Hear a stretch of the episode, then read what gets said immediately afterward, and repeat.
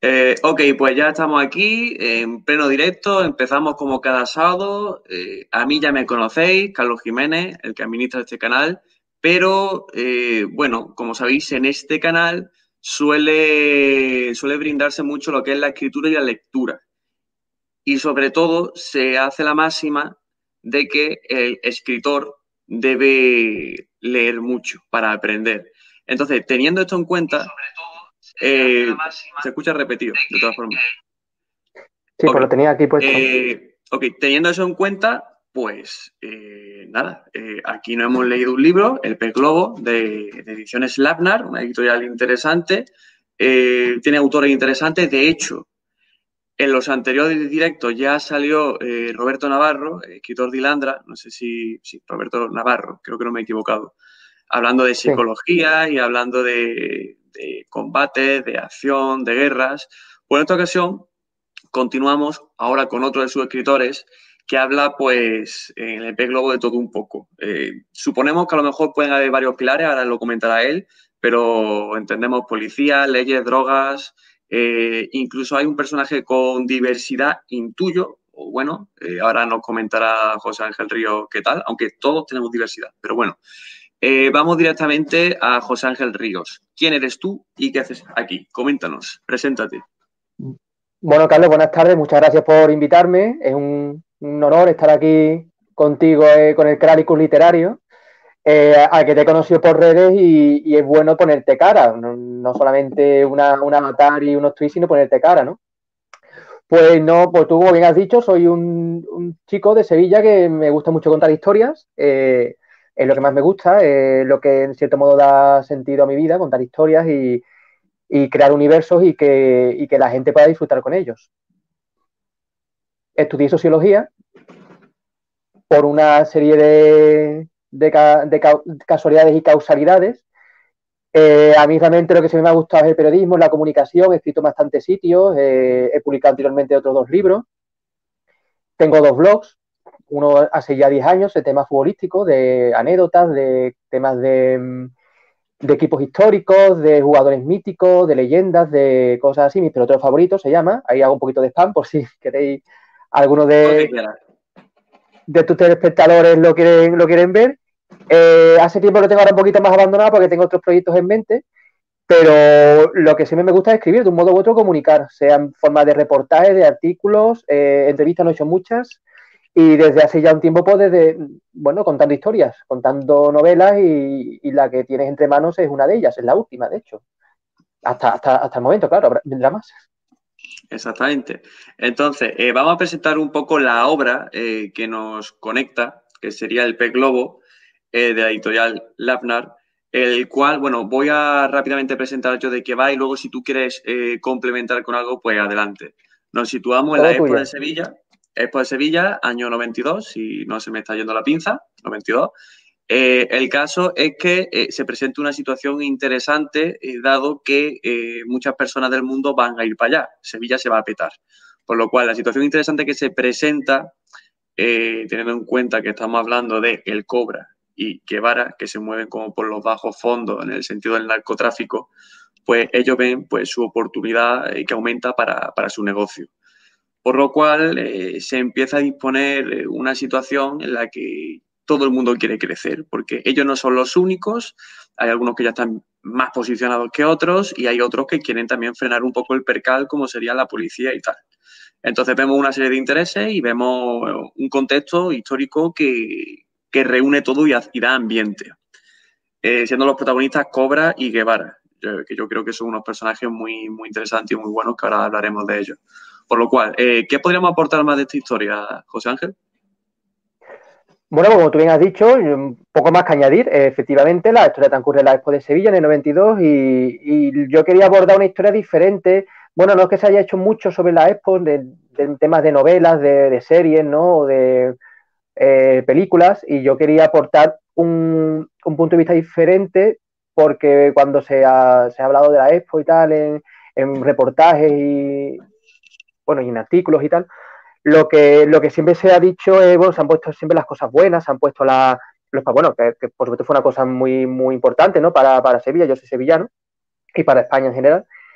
Eh, y siempre se han puesto, siempre se han puesto en boga por las cosas positivas. Se han puesto, bueno, pues los pabellones, ¿no? El, el cauce económico que se supuso para Sevilla, toda la infraestructura que se crearon, los puestos de trabajo, en los seis meses que duró. Pero yo quería contar esto desde otro punto de vista, desde un punto de vista más de, bueno, de, las cloacas, ¿no? Y como en todas cloacas viven ratas. Y, las ratas, pues, son, siempre son las que, las últimas, bueno, las primeras que abandonan el barco y, la, y las que cuando hay tiempos nuevos, las que intentan sacar rédito de él.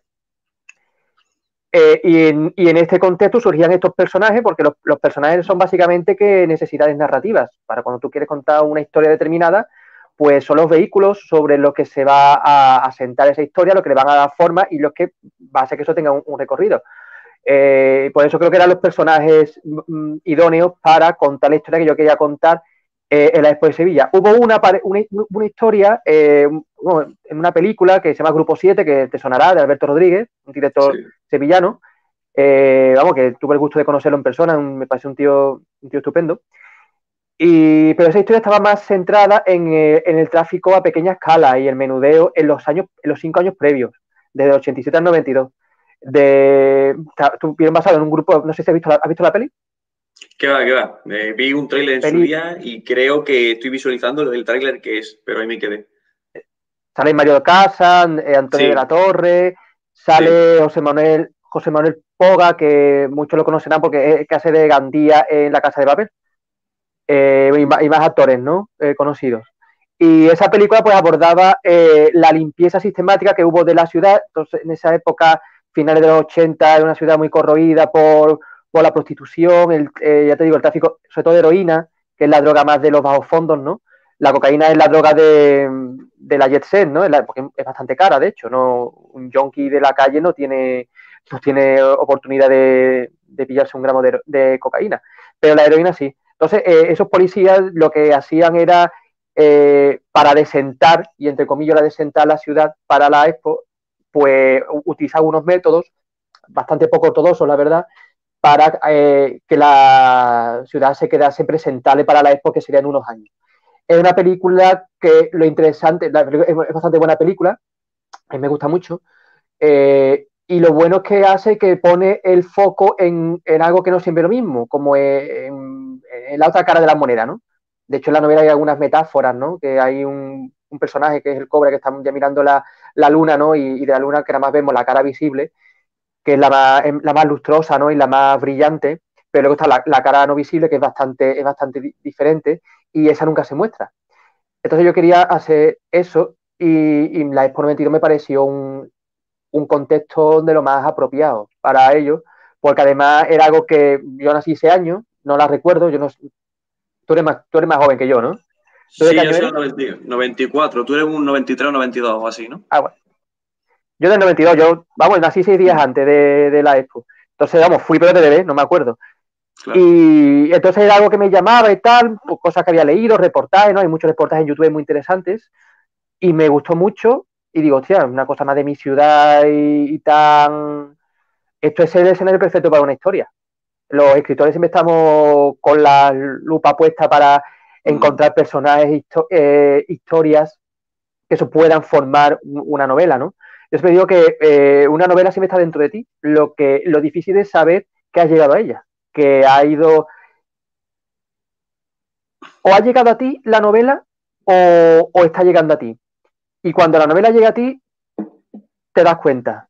A veces lleva mucho tiempo dentro, pero te hacen falta vivencia, te hace falta libros, te hacen falta personas que conocer para que esa, esa novela cobre, tome forma. Y eso puede pasar muchos años hay escritores de una novela, hay escritores de dos novelas, hay escritores de 100 novelas y, bueno, los que se encargan de, decirle al escritor si está vivo o muerto son los propios lectores.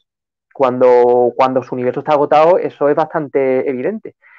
Eh, y bueno, sin irme por los ceros de Úbeda, la, el escenario me parece perfecto para plasmar una historia así. Exactamente. Pues estoy de acuerdo con varias de las cosas que has dicho. Eh, voy a recoger unas cuantas, como por ejemplo que el tema que has dicho de hablar de las personas eh, que no están en lo alto, es decir, te refieres a las ratas, es decir, los que están más por debajo. Y yo creo que es una estrategia muy interesante, pues, para eh, para simpatizar un poco más con ellos en cierta parte o que les vaya costando escalar, involucrarse más en todo lo que van haciendo. Y a mí me gusta mucho jugar con eso y también disfruto viendo y leyendo personajes de ese tipo. Y, respecto a lo de ser escritor, completamente de acuerdo. plan, yo veo como diferentes... Mm, un escritor es aquel que cuenta, que, lanza mensajes de, alguna manera u otra o que quiere experimentar algo a través de sus páginas. plan, yo lo veo así. Entonces, a lo largo de su vivencia, eh, va pues rellenando esos botes y al final cuando ya pesan mucho, dice, lo tenemos. Y yo lo relleno con vivencias personales o incluso viendo otras historias.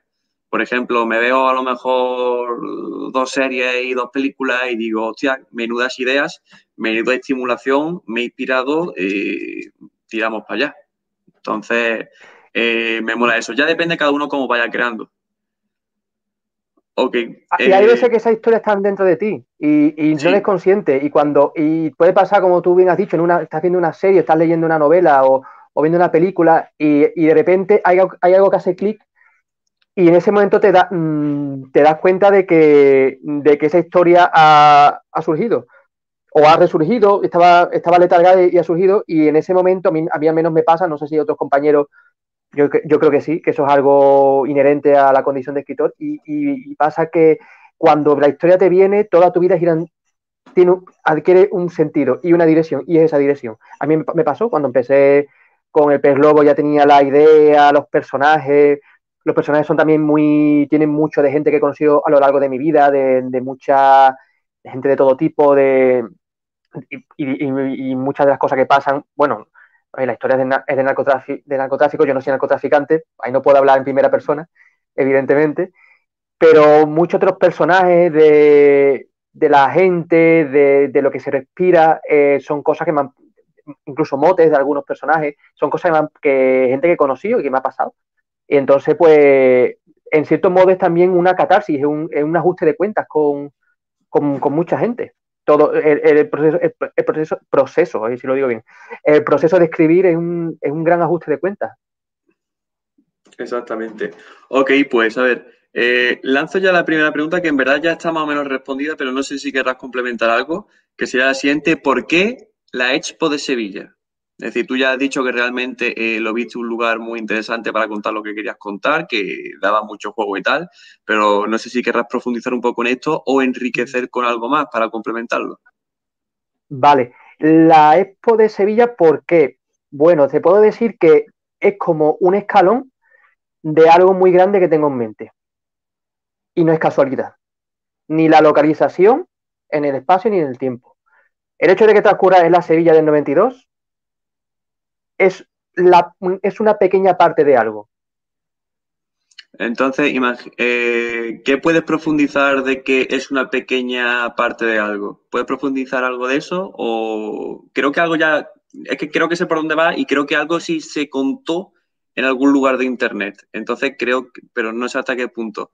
Eh, ¿Qué nos puedes comentar de, de, qué es el inicio de algo? Puedo, contar hasta cierto punto, vamos, he hablado con, los chicos del AUNA y me han dicho, sin problema, José, dale, dale caña. Pero hasta cierto punto, tampoco quiero aquí desvelar mucho. Eh, si el universo del pez globo, sus personajes, sus tramas, sus diálogos, su, el universo en sí, te ha gustado, el universo del pez globo no ha hecho más que empezar. Y es y el pez globo es una pequeña parte de algo. Ok. Mola, mola. Hablo de, eh, otras historias que tengan lugar en este, en este universo, con personajes comunes. Eh, y bueno, es la que estoy ahora mismo inmerso. Es una labor bastante introspectiva, porque además quiero plasmar una cosa bastante personal, eh, que no es algo que se escriba ni en un día ni en dos, y eso pues me, hace que me lo tome con bastante calma. Porque últimamente yo siempre digo que eh, el escritor tiene que ser de todo un gran lector. Y además eso tú lo has dicho a la introducción del vídeo y estoy totalmente de acuerdo. Y es la clave, el, escritor que no le está muerto. Pero eso es, vamos, eso es así. Eh, y aparte ocurre que a medida que más lees o que lees más libros, te das cuenta de lo, de lo insignificante que eres. O sea, hay gente tan buena, tan buena, y que te aporta tanto, que dice, joder, y yo comparto profesión con este señor o con esta señora, que lo hace tan bien. Entonces pasa eso, que cuanto más sabes, leer es formarte, ¿no? Y es culturizarte, te das más cuenta de lo profundamente ignorante que eres. Y a mí me pasa constantemente. Por eso digo que eh, el, que es escritor ante todo es lector, porque ahí está realmente la, salsa de la, la, chicha, ¿no? La, salsa del bistec, ¿no? Si no, es, un bistec pasado.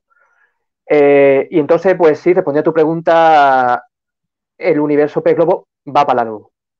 Y, y, yo estoy todo el rato pensando, tengo aparte que una, una aplicación buenísima que la recomiendo, se llama Keep Notas, que es como un blog de notas, pero que automáticamente se sincroniza con el ordenador y todas las cosas, por insignificantes que me parezcan, las voy aquí anotando, las veo después en el, en el portátil y es, maravilloso. Eh, tecnología apuntamos, esto ni la NASA o Nintendo juntas. ¿eh? Está la NASA intentando integrar el código. Ok, eh, iba a decir algo. Ah, sí, completamente de acuerdo con que hay que leer. Es más, remarco, yo siempre digo que escribir es un arte y es como si un pintor pinta sin haber visto nunca un cuadro. Eh, es decir, eh, es viendo así. Es como construye un coche y nunca viste un coche antes. Es decir, eh, te mueves con unas reglas. sí, el arte tiene ciertas reglas dentro de lo que cabe. Porque, claro, tienes que seguir ciertas reglas para catalogar dentro de lo que cabe. Pero bueno, pero completamente de acuerdo. Escribir es un arte y hay que fijarse en ese arte.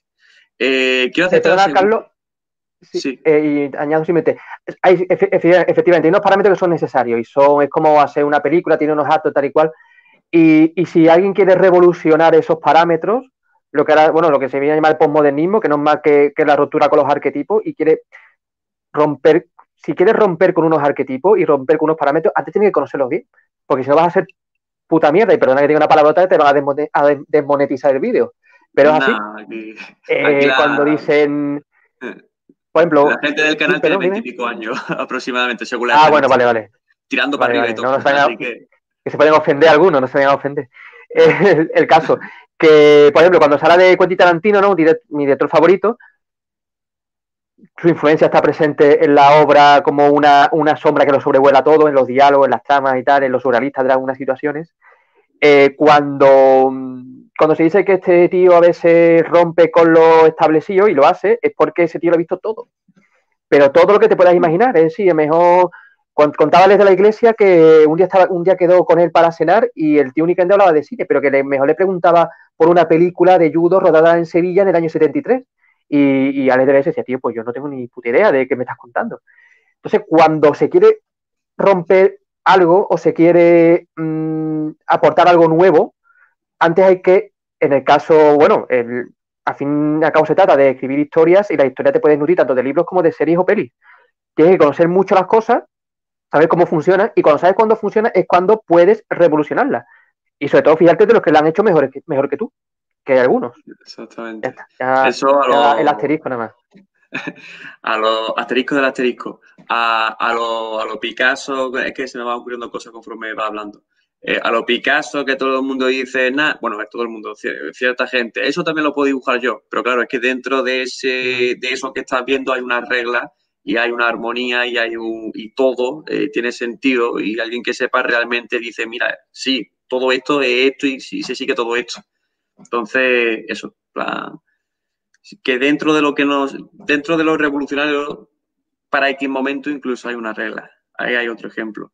Eh, siguiente pregunta, que sería la siguiente.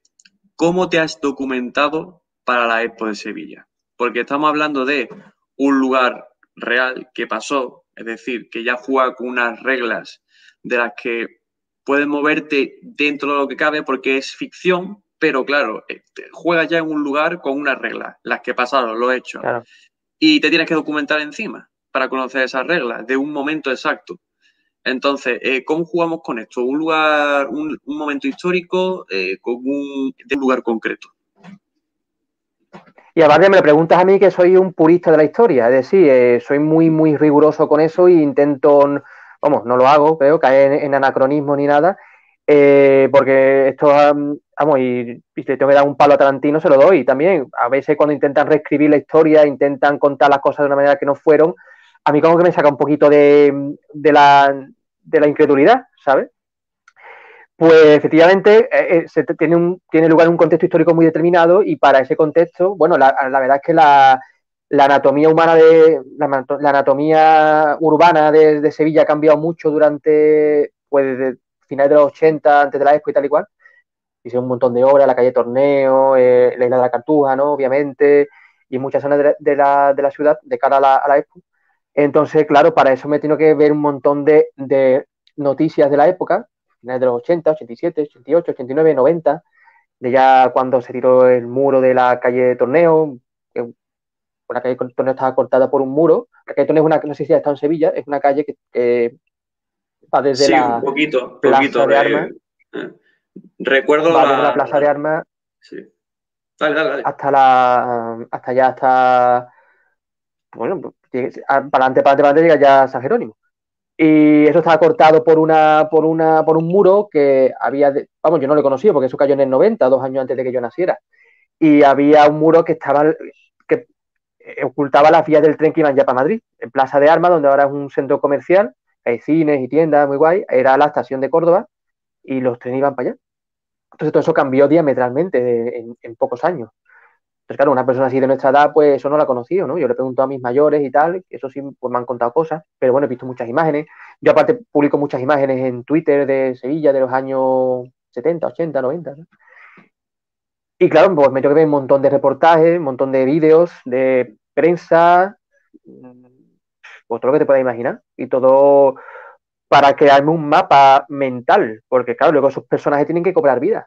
Yo digo que los personajes cobran primero vida en la mente tienes primero que escuchar la voz de los personajes. Son ellos los que te hablan a ti. Yo me voy en el autobús, voy por la calle y los personajes me empiezan a hablar. Esto, a ver, esto lo, saca de contexto y la gente va a pensar que estoy completamente loco. Pero sí, sí, sí, si el personaje no tiene voz, está muerto. A veces me ha pasado, me he comido con un personaje secundario que mmm, era mejor una, un, una coartada narrativa y me y digo, bueno, este me da un poco igual porque no aporta realmente mucho profund, de profundidad a la historia hay otros personajes que, que son fundamentales, son vehículos puramente narrativos y esos pues me antes tengo que verlo yo ante mi mente y tienen que coserse muy a fuego lento la mente para después vomitarlo en el papel solamente es un trámite. Entonces pues esos personajes sin variarme del tema tienen que recorrer en un terreno en este caso urbano, pues la, la, novela prácticamente te ocurre todo en Sevilla capital, salvo algún capítulo, para, aparte de darle verosimilitud, todos los personajes son hijos de su época, no puedes, no, no puedes mejor, si ha escrito un, si ahora escribe un libro basado, yo qué sé, en la, en la Sevilla de 1588, de, Felipe II, pues claro, evidentemente ten, tendría que ser una, una Sevilla totalmente diferente, por supuesto, en to desde todos los puntos de vista, pero también la gente de esa época es distinta. No se claro, le puede jugar con los ojos del. No se le puede jugar con los ojos del, del, presente, ¿no? Y si hablo de. Bueno, el 92 no es algo tan, tan lejano en el tiempo, pero bueno, la cultura, muchas cosas han cambiado, muchas formas de ver la, las cosas, eh, y eso evidentemente tiene que quedar plasmado en la, en la novela. Entonces, ya te digo, todo eso, respondiendo a tu pregunta, sin sí. enrollarme mucho, leer un montón, leer, leer, leer y sobre todo leer, no me canso de decirlo, y ver un montón de vídeos de reportajes, de, hay muchos en YouTube, muy interesantes, muy buenos, de Canal Sur, de, de 80me, eh, de televisión española, y te dan realmente muchas claves para ver cómo era pues la España de, de ese momento y Sevilla, ¿no? Que es un, una pequeña parte. ¿no? Exactamente. Además, me ha gustado, eh, no, no, sé si lo habré escuchado más, bueno, has dicho que le has preguntado a algunas personas, eh, eso de que te cuenten relatos, historias, en plan, eso a mí me flipa porque es como una fuente de documentación con la que tú puedes interactuar encima. Eh, tú le puedes preguntar, ¿y esto? Y, y le profundiza y tal. Son personas que han tenido esa vivencia y, y eso, mm, le preguntas sobre eh, y profundiza sobre lo que quiera. Eh, yo creo que ese es como el ideal del escritor, porque a fin de cuentas como la documentación más humana, más humana posible. Luego sí, también te puedes documentar, como has dicho, del ámbito audiovisual, de leyendo artículos, pero a mí la documentación que más me flipa es de, esa, la, humana, las personas que han vivido eso y que tú le puedes preguntar, profundízame de esto, o tendría cabida esto, ¿por qué sí, por qué no? ¿De qué manera? Eh, esas cosas me, molan. Y he de, añadir que, sí, eh, en los personajes he visto sobre todo, a lo mejor en la vestimenta, en la forma de hablar, en la conducta, eh, que, es propio del 92. al menos... Y sobre todo, no había móviles, ¿eh? No había Instagram. Exactamente. Era importante. Vale, pues si, hemos, si te he preguntado por qué la Expo, ahora vamos con otras preguntas. Eh, ¿Por qué drogas y por qué polis? Aquí ya vamos con preguntas tochas. ¿Por qué drogas? Bueno, pues la droga por, mi, por mi conocida profesión de narcotraficante. Es algo que eh, de dominio público, que tengo vínculos con el cártel de, de Pablo Escobar, zombie que ha vuelto del más allá. Y bueno, pues era simplemente una broma. Documentación. Pues mira, eh, claro, sí, sí, es memoria viva. aquí rigor siempre. Primera persona, una novela autobiográfica. La, a mí lo que pasa, y, y estos, mis amigos que lo están viendo, me consta que lo están viendo, y se están riendo, me conocen, soy muy fan del cine de mafiosos eh, bueno, droga he conocido, bueno, eh, he conocido cercanos casos, ¿no? De gente que ha estado en la droga y tal. Y no amigos, por supuesto, pero gente que he conocido de mi barrio y eso. Y eso unido a, la, a, a, lo, a lo, que me gustan las películas de, de mafiosos, de, bueno, las, clásicas y otras muchas, ¿no? Videojuegos que he jugado desde, desde chico, de esa temática y tal pues claro, todo eso hace que en tu mente vayan haciendo un, universo y, unos personajes con sus cosas buenas, con sus cosas malas, con sus luces, con sus sombras. Eh, yo sí me intento ver a, los personajes como algo que, o sea, aunque sean personajes que sean bastante oscuros, pero bueno, que tengan un punto de, de humano, ¿no? Porque todos somos humanos, ¿no? Aunque haya un tipo que haga unas cosas horribles, pero ese tío va, llora y va al baño y hace pis y caca como todo el mundo. Pero el tema droga, aparte que es un tema que da una versatilidad narrativa impresionante, porque hay muchas tramas, o sea, da a muchas tramas interesantes y adictivas, nunca mejor dicho, de adictivas, hace que, eh, unido a, a todas las películas que me gustan, bueno, Padrino, Scarface, Pulp Fiction, eh, bueno, esas son las más mainstream, pero bueno, otras más eh, menos conocidas, eh, Donnie Darko, una película que me encanta, eh, Carlitos Way, también de Brian De Palma, que es una película que ha dado mucho a la novela, incluso nombres de personajes, hasta, hasta ahí va mi fascinación por esa película, Amor a quemar ropa, de Tony Scott, con guion de Tarantino, película muy tarantiniana, que mientras estaba leyendo, escribiendo la novela, la, había visto hace, ya hace años, pero la volví a ver y había una escena y digo, hostia, es que esto era todo el rato anotando cosas y, nutriéndome de esa maravilla, ¿no? Bueno, sé que una película, eh, Amor a quemar ropa, True Romance en inglés, que si Tarantino lo hubiera dirigido, no solamente escrito el guion, sería hoy, estaría hoy al nivel de, de Pulp Fiction o de Reservoir lo tengo claro. Entonces, pues todo eso va haciendo pozo en tu mente y, eso hace que florezcan personajes. Y entonces, claro, pues estos personajes, el vehículo que debe guiarlos en esta travesía delirante y cocainómana de la Expo 92 es, el tema de la droga.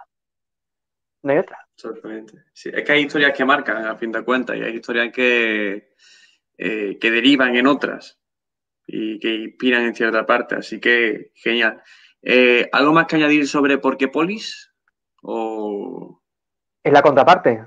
Si hay, si hay una enfermedad, hay anticuerpos, pues si hay gente que se dedica a esos negocios ilícitos, pues tiene que haber gente que cumpla con la ley y les haga, y les haga que paguen su merecido, como diría una novela mexicana.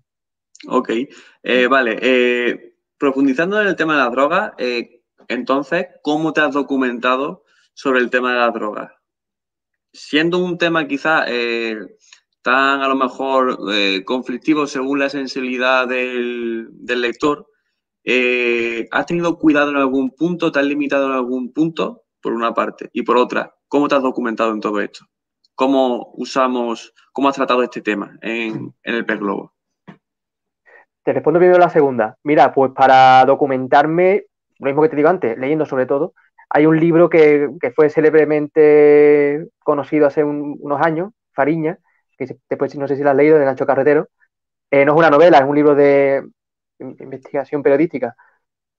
Eh, y eh, este, libro me lo, me lo, compré hace un par de años y al poco ya se secuestró, porque por lo visto había el tipo había, había mencionado a una persona y bueno, había un, un conflicto legal latente y, fue secuestrado de manera cautelar. Bueno, eh, pero yo me lo compré dos meses antes de que se secuestrara. Y ese libro es muy interesante y, entonces eso fue una gran, una gran fuente de inspiración. Además, visto muchos vídeos de, este autor, Nacho Carretero, pues es un, tipo bastante formal, bastante competente en su materia, eh, ha escrito bastantes cosas más. La serie está muy bien también, que la echaron en Antena 3 hace ya en esa época. Entonces, por eso, para documentarme libros y, sobre todo, pues, cosas de la época, claro, me tengo, si me si quiero hablar de un, un arijo, por ejemplo, en el, el, caso más famoso, la operación más famosa que ha habido en España contra la droga fue la operación Nécora del año 90, que fue cuando la justicia entró a saco y cayeron todos los Sito Miñanco, Laureano Viña, eh, los Charlines, todos estos narcotraficantes gallegos. Entonces, ahí había como un contexto parecido. Eh, bueno, Galicia no era, no era Andalucía, ni mucho menos. Eh, a nivel, ni a, nivel sociológico, ni a nivel político, no tiene nada que ver. Galicia estaba muy aislada. Andalucía sí, un poco, ya en, ya los 90 un poco menos, porque ya se hizo, se hizo el AVE, que fue, por cierto, el, primer viaje de, del AVE fue el día que yo nací. Justo el día que yo nací, seis días antes del comienzo de la EXPO, el 14 de abril del 92, fue el primer AVE, que el primer AVE no fue Madrid-Barcelona, eso fue en 2008. El primer AVE fue Madrid-Sevilla. La alta velocidad española fue Madrid-Sevilla. Entonces, eso hizo también que Sevilla se conectara con, lo que es la y Andalucía con el resto de España, una zona más, más agraria, eh, menos industrializada, y la Expo también sirve para, modernizarla mucho. Y no se puede comparar desde ese punto de vista con Galicia. Galicia, de hecho, hubo muchos jueces que en, su sumario decía que era prácticamente la Sicilia española, una zona por su geografía particular, eh, la orografía del terreno hacía también que eso fuera la entrada de droga en, Europa, que lo sigue siendo, aunque ya hay más control de, las autoridades, pero en los 90, bueno, los 80, en el año 90 fue cuando ya se le puso aquello ya final. Bueno, se puso final a muchos de, esta, de estos narcotraficantes que los detuvieron. Y fue la famosa Operación Nécora, que ahí cayeron muchos. Y ahí yo tenía claro que eso era como un punto importante en el que empezar. Eso, era, eso me daba, hostia, mm, de hecho hay una parte que tú que has leído la novela, hay clanes gallegos, que lo sigue habiendo, por supuesto, porque droga, droga sigue habiendo, no es que eso se haya detenido esa gente y ya nadie se ha metido un pico desde el año 90 en España, no, se han metido. Pero eh, antes que era todo mucho más, iba a decir, hortera, era como mucho más descarado. En plan de que iban los narcotraficantes con. se compraban equipos de fútbol, iban con, coches deportivos, con. Y, no pasaba nada porque, bueno, el contrabando estaba relativamente normalizado. De hecho, el contrabando eh, no fue delito hasta el año 82. Eh, en el año 82 pasó de infracción, de infracción tributaria a delito. Y cuando ya se hizo delito eh, el contrabando, pues muchos de esta gente dijeron, bueno, vamos a, me merece la pena traficar con cocaína porque, coño, si me va a caer la misma pena que por traficar con, con, tabaco y ganar mucho más dinero, pues me merece la pena. Entonces, las estructuras estaban formadas, las estructuras que había ya en el. que hacían posible el narcotráfico.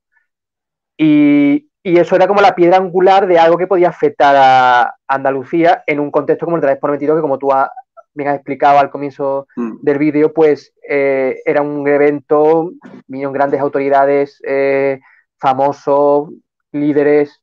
Entonces, claro, eh, fue prácticamente el escaparate del mundo durante seis meses. Y en esos meses, pues, el que controlara el, narcotráfico local y, a, y alzara, y alcanzara a monopolizarlo, pues se tenía ya la, jubilación asegurada. Y ahí aparecen estos dos señores, Guevara y el Cobra. Y bueno, y muchos más, que tú ya te has leído el libro, hay muchos más personajes. Y muchos de ellos me están dando para, para muchas historias. Ya he dado otra pista ahí. Ah. Entonces, pues. De manera exponencial. Claro. Es exponencial. Yo a la hora que de construir eh, se me ocurre una idea eh, extra y de esas me salen dos ideas extras y de esas dos me salen otras dos ideas extras. Y, eh, el esquema aumenta. Sí, sí. Y algo que sigue pasando. Pasa que, claro, para, para muchos narcotraficantes hoy día el, el narcotráfico es una opción más. O sea, hay un tío que dice, mira, si tú pones 6.000 euros aquí, en unos meses puedes ganar 2 millones. Y el riesgo que vas a coger es muy pequeño. Y si lo, y si lo, y si te cogen, es probable que no, que, no te trinquen por, narcotráfico en sí, porque la mayoría de, los delitos narcotráficos son realmente, aparte que hay delitos contra la salud pública, son realmente delitos de blanqueo y todos estos delitos de evasión de impuestos son delitos eh, derivados del narcotráfico. Entonces, bueno, eh, lo, que pueden ganar, lo que pueden ganar es mucho si colocan poco. Entonces, eh, realmente en el pez globo lo que yo creo hace patente es el nuevo narcotraficante que surge a partir de la operación Nicolás del 90, donde no estamos aquí de los narcotraficantes de los años de Pablo Escobar, así involucrar personalmente en los alijos, en las descargas, no, no, no. En el, en el globo lo que se, que también en el 92, son ya los narcotraficantes que son empresarios y como he dicho antes, el narcotráfico es una opción más, donde si, si, te, si te lo montas bien y, inviertes poco, puedes ganar mucho dinero. Ahora, como te cojan, eh, efectivamente, eh, impunidad, por suerte, no hay. Eh, hay, bueno, hay muy buenos servicios de vigilancia aduanera, de policía, de guardia civil, que, que como te cojan, no es los años 80 que, bueno, era había mucho paro en Galicia también, eso daba trabajo. Hubo incluso políticos ahí de los partidos que entonces tenían poder en Galicia, que me consta que algunos siguen por ahí teniendo poder. Y eso, y eso eran, eran reconocidos contrabandistas. Entonces, pues bueno, eh, la columna vertebral histórica viene por ahí, de, cómo a mí se me ocurrió toda esta historia. Y, y cómo todo algo un, imperio realmente que empieza en Colombia, en la selva de Colombia, la hoja de coca, y eso luego viaja en contenedores por el Atlántico hasta un cabo perdido en Galicia y ahí ya lo descargan y eso ya entra en Europa, pues encuentra un último destino paradisíaco entonces, todavía, que es Sevilla, que bueno, que es la ciudad más bonita del mundo, aunque tengo que lo diga. Eh, con permiso de Málaga, ¿no? Por supuesto. No problem, no. de Málaga. El arte es subjetivo, las bellezas son Bonito también Málaga. y, y en ese contexto pues, era, fundamental eh, el tema de la droga. Esa, es tu primera pregunta, ¿no? La de cómo me he documentado con la droga. Sí, cómo te documentaste, porque, claro, y es que al final de cuentas el narcotráfico eh, implica una infraestructura y todo. Eh, que si tal, que si esto de aquí, de, este lugar, que si esto de aquí, tu función es esta, tu función es esta, el puente que lo conecta todo, tal y cual. Eh, el reparto, pues eso no es cualquier cosa, hay una jerarquía ahí del copón. Y luego, eh, si te habías limitado en algún momento por si había algún lector sensible o por haber estado realmente eh, tratando cosas que, bueno, que a lo mejor alguno se quejaba o de alguna manera o, diría, uy, esto es muy malsonante. Esas son realmente las dos fachadas de la pregunta, las dos vertientes. ¿Tú has contado los tacos que hay en la novela? Eh, no lo he contado. Eh, hay alguno que otro. Eh, a mí no me ha parecido nada malsonante. es decir, hay algún que otro taco, aunque tampoco me ha, roto a mí los esquemas. Pero más que nada, para, como son temas quizás más polémicos, más de, la calle, más de la droga. Yo solamente me he limitado a mostrar una, realidad. Y, y esa realidad la han plasmado unos personajes que no son el premio Nobel y no hablarían como si te recibe el rey en su casa. Entonces, mm. pues claro, el lenguaje de la calle, el lenguaje, muchos de estos personajes vienen de los bajos fondos, aunque haya, aunque haya personajes que realmente tienen una base cultural e incluso artística detrás, pero son gente del lumpen. Y estos personajes pues no, no van a hablar en, en castellano del siglo de oro. Claro. Eso por un lado. Luego, mm, yo no me, o sea, como te decía, no me he intentado, no me he censurado en ningún momento. Yo he mostrado las cosas como son. Eh, si alguien le. Por, por, alguna vivencia personal. Yo más lo que he pretendido, sobre todo, es que si alguien tiene una vivencia personal de temas de droga y eso, como que se haya sentido identificado. Pero, mm, bueno, para mí todo el mundo, me, para mí una persona que consume droga tiene todo mi respeto, o sea que no, no estoy demonizando a nadie que consuma droga. Yo no las consumo, pero bueno, si una persona las consume no tiene nada, siempre y cuando no ponga en peligro la vida de los demás, bueno, es que el libre para hacer lo que quiera. Claro, al final de la literatura hay que tratar De hecho, vivimos rodeados de drogas. Hmm. De hecho, vivimos rodeados de drogas. Mira, me estoy tomando una Coca-Cola aquí. Coca-Cola tiene cafeína. Eh, me gusta tomarme una cervecita y dos de vez en cuando. Bueno, es una droga. Eh, bueno, la cerveza tiene poco alcohol. Eh, el tabaco también es una droga y no, nadie se le pasa por la cabeza ilegalizarlo y tal. Y el alcohol muchas veces hace más daño que un porro o que una raya, una raya ya no sé, pero que un porro seguro. Y a nadie se le pasa por la cabeza, no estamos en la Chicago de los años 30 para ilegalizar el alcohol. Mm. Entonces, bueno, no en ningún momento he pretendido demonizar a nadie que consuma drogas, repito, y si se han sentido identificados por alguna... A ver, tampoco me meto mucho en el tema del consumo, es más el, tráfico a gran escala. Eh, hay algunos personajes que sí consumen y tal, pero está desde un punto de vista bastante superficial. Eh, en mi siguiente proyecto sí hay más, porque en mi siguiente proyecto, vamos, lo digo, está ambientado en la Sevilla de 1980 y ese año fue uno de los, vamos, fue uno de los años que junto con el terrorismo de ETA, pues era mm, muertos por sobredosis día sí día también. Entonces ahí sí me tengo que meter más, literalmente hablando, por supuesto, en el tema del, consumo de heroína. Que, bueno, que es, bastante más, bueno, es, otra, droga, creo que incluso mucho más adictiva que la cocaína. Me tengo que informar, me, me estoy eh, informando un montón para que cuando dentro de un, año por ahí me digas, oye, ¿cómo te informaste de, esta nueva novela? Pues, pues ah, me está informando en este momento.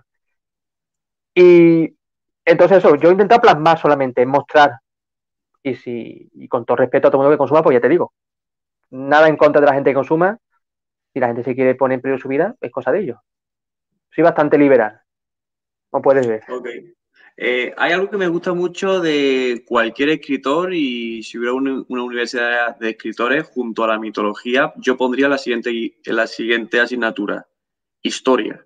Yo creo que un escritor eh, en cierta parte eh, le sirve la historia, aunque esté escribiendo de otra cosa. Pero es que realmente la historia es que en realidad mola mucho, porque si el world building es crear un mundo, la historia es eh, nuestro mundo eh, en continuo movimiento, en continua relación con todo, tramas, personajes, eh, todo. Es el ejemplo perfecto de, una historia. Entonces, yo me intento documentar de la historia siempre que puedo y siempre seleccionando pues lo que me puede servir o no para la historia que estoy escribiendo o que voy a escribir. Entonces, por curiosidad te quería hacer una pregunta. ¿Cuáles son tus fuertes dentro de la historia? Porque me has dado a intuir que conoces la historia o te gusta la historia. Eh, dentro de la historia, ¿por dónde te manejas tú más? ¿Pero a qué te refieres? ¿A qué periodo histórico? Sí, el periodo histórico. Eh, vaya, que es como si me quieres decir España en, esta década. Es un momento histórico ya. Pero no sé, me has dado a intuir que a lo mejor la, historia en algún momento te, te mola. Sí, siglo XX, sobre todo, es lo que más me, es de lo que más sé y, lo que más me interesa. 19 también me gusta. Eh, Siglo de Oro, me gusta mucho. Mira, ahí, ves, ahí ves muchos libros, pues muchos son novelas históricas. Son de historia algunos, de divulgación, de Juan Eslava Galán, escritor que me encanta, y muchas novelas históricas. Eh, a la triste, en fin, mm, un montón. Pero sobre todo me gusta de España del 20, bueno, mundial del 20, que es lo que tenemos más cerca y, muchas de las cosas que tenemos ahora vienen de eso, al igual que lo que había en los años 20 del siglo anterior venía de lo que había en el siglo XIX. Pero me quedo con el siglo XX, es, la parte que más me gusta mucho como, escenario y aparte que como aficionado a la historia, me, mm, bueno, leo bastante de eso, me interesa, sí, sí. Exactamente. Es que, por cierto, veo en la estantería este libro. Cualquier momento bueno para enseñar. He elegido el encuadre. He estado aquí un ratito devanándome la cabeza para poner un encuadre ideal. ¿eh? Ah, está todo pensado. Ley de los tercios, ley de, la, ley de los tercios, ley de la mirada, ¿eh? iluminación. Aquí, vamos, no eh, Oscar ya, mejor fotografía. Eh, aquí F. Vigo nos comenta, hablando por el chat, recuerdo, cualquiera que pueda aportar, que quiera indicar lo que sea por el chat, pues aquí pues todo en continua retroalimentación. Tal y como yo lo veo, la, es tal y, tal y como yo lo veo, es que la historia es la historia de la historia, comenta F. Vigo. Y realmente es un... Completamente de acuerdo los dos con, con F. Vigo. Es una, una buena definición, una buena justificación para, meterse en, ese, en esa documentación. Ok, vale, pues eh, ya que hemos hablado un poquito de las drogas, hablamos entonces de la contraparte. Eh, ¿Cómo documentarse bien sobre un policía? Porque yo, por ejemplo, recuerdo, eh, estaba yo escribiendo una historia y en esa historia los policías dispararon muy rápido. Y uno de mis beta readers, uno de mis lectores ceros, me dijo, mira, yo tengo conocimientos de esto y disparar es lo último, e-, es el último recurso. Entonces dije, adiós. Entonces, eh, eh, me tengo que documentar también, tengo que buscar realmente la conducta del policía, las reglas por las que se rige para, en cada acto, para que, a ver si tiene sentido. Entonces, veo que, era un tema más complejo eh, en temas de prioridades eh, y, claro, le di más importancia en, eso. Por lo cual, yo te quería preguntar, ¿cómo documentarse eh, a la hora de la conducta que tiene que tener el policía, las reglas que debe seguir el policía? Eso por una parte. Y ya, pregunta de ampliación. ¿Y cómo hacerlo para un policía del 92?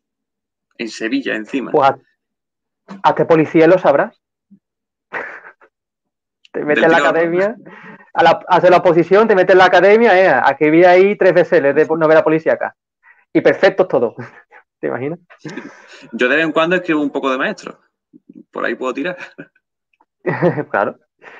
Pues ¿Qué te digo? Eh, para el tema de policía, pues, bueno, el protagonista, uno de los protagonistas es un abogado, no un policía, eh, pero bueno, se, todos se rigen por el imperio de la ley. Y eh, ahí empezó, yo empecé a estudiar una posición de temas de justicia y cuando yo, no es una cosa muy romántica precisamente, no es que tú eso lo leyeras y dijeras, wow, qué bonito, esto es como leer a Quevedo, no, no. Y cuando leías eso, pues digo, hostia, que aquí hay una historia detrás de tantas leyes, ¿no? El derecho penal es apasionante, hay un montón de, casos prácticos y de, reglamentos que te dice, hostia, es que aquí, bueno, si le echa un poquito de imaginación puede sacar una historia. Entonces, ahí como que fue cuando el personaje de Guevara eh, cobró vida, alimentado por otras muchas vivencias personales y gente que he conocido. Eh, entonces, pues, el, tema, el tema ley para el abogado ya está dicho. Para un policía, bueno, el policía también se ríe por la ley. Eh, me tuve que empapar un poquillo de alguna. A ver, la ley realmente. Bueno, ha habido alguna reforma del Código Penal desde el 92 aquí, en el 95 fue la más importante, también hubo otra en 2003. Pero el, el cuerpo de policía que existía en el 92 ya era la Policía Nacional, la que tenemos hoy, porque ya se había unificado el cuerpo superior y el otro, tal, que venía de los años anteriores. Claro, hago un paréntesis. Claro, es que realmente sería incluso otra de las asignaturas que debería tener eh, muchos escritores, porque eh, realmente eh, que aparezca un policía en acción en, una historia no es algo muy raro. Y si aparece un policía en acción ya tiene sus reglas. Y tú me estás comentando que el Código Penal se cambió en el 95 tal y cual, entonces del 95 para abajo hay una cosa, del 95 para arriba hay otra. Eh, hay una jerarquía y tal. Eh, claro, es que la, situación es, compleja y yo creo que muchos escritores eh, usan policías pues, pues rápidamente y, ahí, no sé, a lo mejor mete policía en una escena porque ¿vale? En todo el libro una escena, pero también tiene su cosa esa escena, porque claro, te estás metiendo ahí en un, personaje que tiene X reglas con X contexto. Entonces, me, parece más, más complejo. Eh, corto paréntesis. Eh, perdóname, coméntame. Sí, bueno, eh, hablé con algunos policías o gente que se estaba entonces preparando para ello y, bueno, y, te dicen, pues claro, como tú bien has dicho, disparar es siempre la última opción ya de vida o muerte. De hecho, lo mejor que le puede pasar a un policía es jubilarse con el, con el arma sin escena, porque enseña que no las tiene que usar. Porque es que aparte como la como las saques te pueden, te pueden meter un puro. Simplemente por sacarla te puede, un juez te puede quitar la placa o suspenderte. Entonces, es para pensárselo. Mm, bueno, puede haber alguno luego que se le vaya a la olla y, la saque o pegue un tiro, ¿no? Pero es lo que tratan de evitar. Pues ya te digo, mira, en internet está toda la toda la escala ejecutiva de ya de policía oficial, de los policías, eh, su inspector, inspector. Eh, ya te digo, en el 92 eso, eso que yo sepa no, no, eso no se ha cambiado. Eh, su inspector, inspector, inspector jefe ya, comisario, porque era, era el cuerpo de policía de la Policía Nacional que, se, que se unificó en el 86. La historia con la que estoy ahora está en mitad en el 80, entonces ahí tengo que hablar del cuerpo superior de policía, que ya se, se unificó para formar ya la Policía Nacional, que es la que tenemos hoy, la que hoy conocemos. Pero ya te digo, en ese sentido la cosa no ha cambiado. No ha habido, ha habido algunos cambios mínimos, pero cambios significativos no ha habido. Entonces, bueno, eh, eso te documenta por, internet, hablando con algunos policías ya más mayores y te dicen, sí, sí. Ok, genial. Además, añado para complementar, pero sin meternos mucho en esto, eh, porque hace, bueno, dos meses o tres, eh, hicimos un directo, creo que estaba Manu Franco, si no recuerdo mal, y también había eh, una chica, ahora intentaré buscar su nombre, eh, que había escrito varias novelas de detectives. Entonces yo le hice la pregunta de ¿en qué se diferencia un detective de un policía? También había un mundo dentro del tema de los detectives y, su, y su conducta y todo eso. Entonces son para complementar, son, hay, hay cosas y hay cosas que molan. Entonces, yendo a lo siguiente y ya metiéndonos en el tema de los protagonistas, tenemos a Cobra y al Guevara. Eh, teniendo en cuenta que los dos son muy diferentes entre sí, pero al mismo tiempo se unen, es decir, eh, se complementan muy bien. Eh, quería que me dijeras cómo has construido estos personajes. Es decir, si a ti se te ocurre alguna anécdota o algo a la hora de construirlos, porque bueno, hacen muy buen equipo, son los dos muy diferentes, son autónomos, pero cuando se unen también son una unidad completamente diferente, cada uno con su propia voz, como ibas comentando. Eh, ¿Qué nos puedes comentar? Bueno, yo siempre digo que un personaje realmente va corriendo vida poco a poco. Cuando tú lo escribes, por ejemplo, ahora estoy con, la novela y, hay un personaje que, que cuando, cuando habla con, con, otro personaje con el que tiene una relación, mm, bueno, difícil, eh, las palabras salen solas. Tú sabes más o menos por dónde van los tiros, cómo es uno, cómo es otro, cómo se llevan, pero cuando, cuando tú te pones a escribir te sorprendes lo que te dicen solo, porque es una cosa muy dinámica. Entonces, en el, caso de Guevara y del Cobra, son personajes muy diferentes en todos los aspectos. Pues bueno, son, o sea, porque son los dos hombres.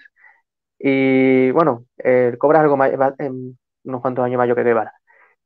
Pero se complementan a la perfección porque eh, las virtudes de uno son la carencia de otro y viceversa. Entonces, eh, esos personajes pues surgen de, de, o de, todo lo que me rodea. Es que es como una, la novela es como una criba de, todo, de gente, de anécdotas y, y, de vivencias mías. Claro que Guevara tiene mucho de, lo, de las cosas que yo estaba estudiando en esa época cuando empecé a escribirlo. Entonces, claro, si, si yo no hubiera, yo no hubiera, yo, yo he sido más como el catalizador. Si yo no me hubiera metido ahí, no hubiera existido este personaje. Me hubiera hecho una historia de la Expo distinta, pero esta era la que, la que lo, lo requería. Requería que este personaje, tiene que ser de estas características. Claro. ¿Cuándo empezaste a escribir la novela? Sí, sí, sí. ¿Cuándo empezaste a escribir la novela? Que como comentaste, eh, lo que estaba estudiando en ese entonces. para Guevara? La empecé a escribir en marzo de 2017, pero al principio eh, empecé a escribir, pero me estaba yo haciendo el, bueno, el esquema, el mapa de cómo iban a ir los capítulos, los acontecimientos y tal y cual. Y cuando yo tuve claro el punto, bueno, el punto de partida lo tenía claro, pero tenía claro también eh, un punto clave en la historia, ya todo salió solo. Es lo que estoy ahora. Eh, escrito y tal, pero tengo que contar el punto clave. Cuando llego a ese punto, ya todo llega solo. Cuando tienes aquí un punto y tienes aquí, y tienes aquí otro, ya la línea recta es inevitable. Ok, pues aquí hay sí. No, no, termina, termina. Ahora lanzo eso. Creo la pregunta. Para mí lo más difícil, hay escritores que no, hay yo creo que hay, yo creo que tienes que saber más o menos por dónde eh, el esquema de la historia, porque si no vas dando palos de ciego. Eso es así.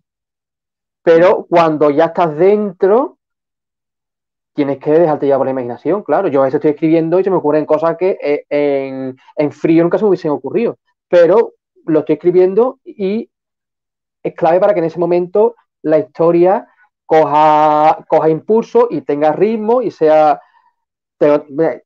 escribir es un, acto mecánico, es aporrear teclas y tengo, tengo que hacer que eso sea también mm. como, como cosa artística que es, sea eh, agradable para que, para que lo está leyendo, ¿no? que no sea un texto ahí burocrático, funcionarial, horrible de... ¿Sabes?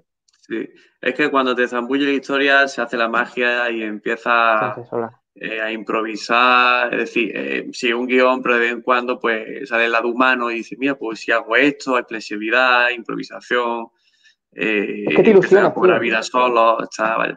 es zambullirse y es dejarse llevar por, por, los personajes que tú has creado, que te atrapan y, te meten para adentro.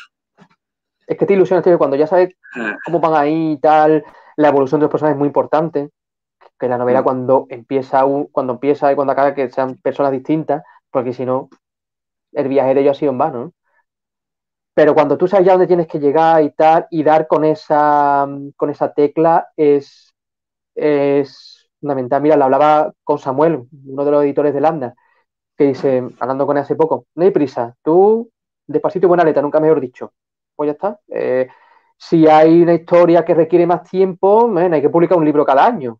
Eso, eso lo hace Arturo Pérez Reverte y, pocos más, ¿no? Ojalá yo algún día.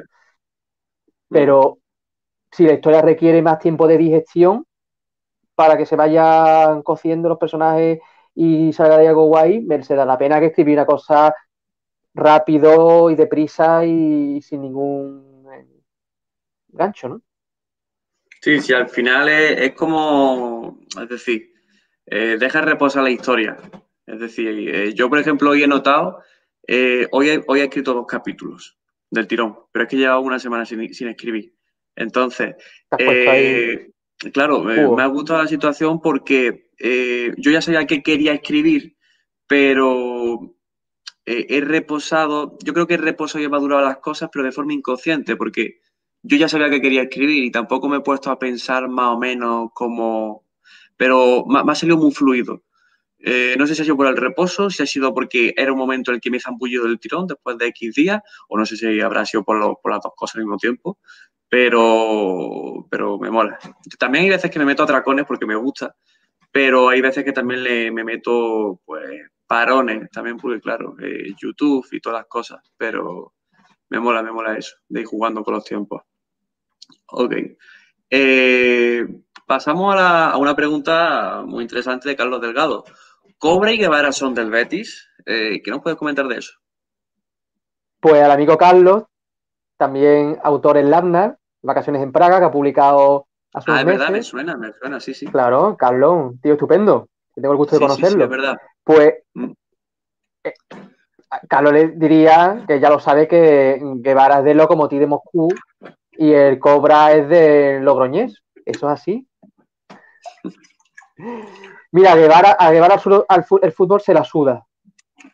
No es su, no es su negocio. Y del Cobra menos. El Cobra, bueno, el Cobra jugó de joven a. Bueno, él tiene, él tiene en, la, en la novela 38, 39 años aproximadamente. Guevara tiene 32. Eh, Guevara también por su, por sus capacidades, que ahora hablaremos sobre ellas, el deporte no es lo suyo. Y el Cobra jugó de joven, pero lo tuvo que dejar. ¿De qué equipo? Eso da igual, ¿verdad?